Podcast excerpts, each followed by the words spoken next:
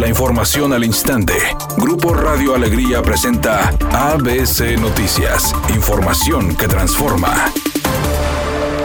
El diputado federal del PAN por Nuevo León, Víctor Pérez, calificó de lastre la miscelánea fiscal aprobada anoche por diputados de Morena, dejando una desfavorable impresión y mencionando que el presidente Andrés Manuel López Obrador quiere que todo quede para su gobierno sin brindar apoyos al sector productivo. Durante la sesión propuso eliminar la transportación internacional de bienes y personas que afecten a empresarios, emprendedores e inversionistas al requerir más efectivo. Finalmente dijo que el gobierno federal abandonó sectores productivos durante la pandemia porque el presidente busca tener un aparato gubernamental que atienda sus intereses y no los beneficios de los ciudadanos.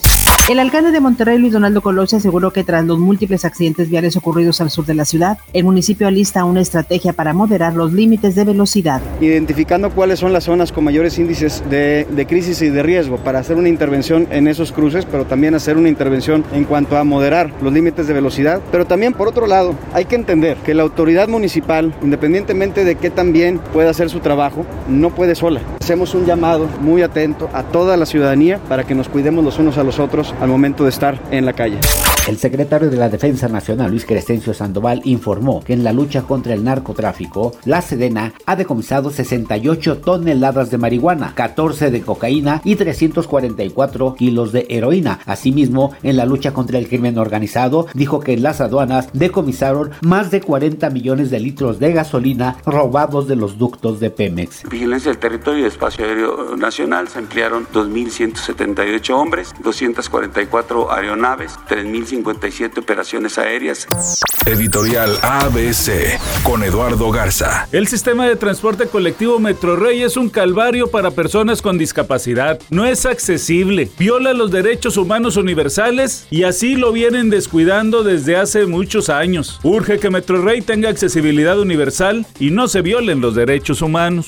Actividad de la semana 7 de la NFL comienza este jueves por la noche. Todo esto con el partido entre los Browns de Cleveland y los Broncos de Denver. Cabe mencionar que ambos equipos llegan con marca de 3 a 3 y con la urgencia de volver a ganar. Sin embargo, Cleveland llega con las bajas de su coreback titular Baker Mayfield y de sus corredores principales. El juego está programado a las 19.20 horas en el First Energy Stadium.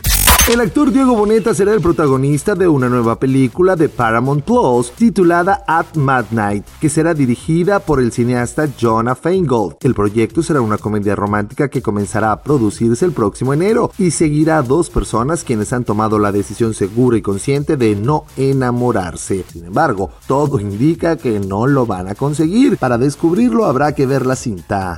Es una tarde con cielo parcialmente nublado. Se espera una temperatura mínima que oscilará en los 26 grados. Para mañana viernes se pronostica un día con escasa nubosidad. Una temperatura máxima de 30 grados, una mínima de 20. La actual en el centro de Monterrey, 28 grados.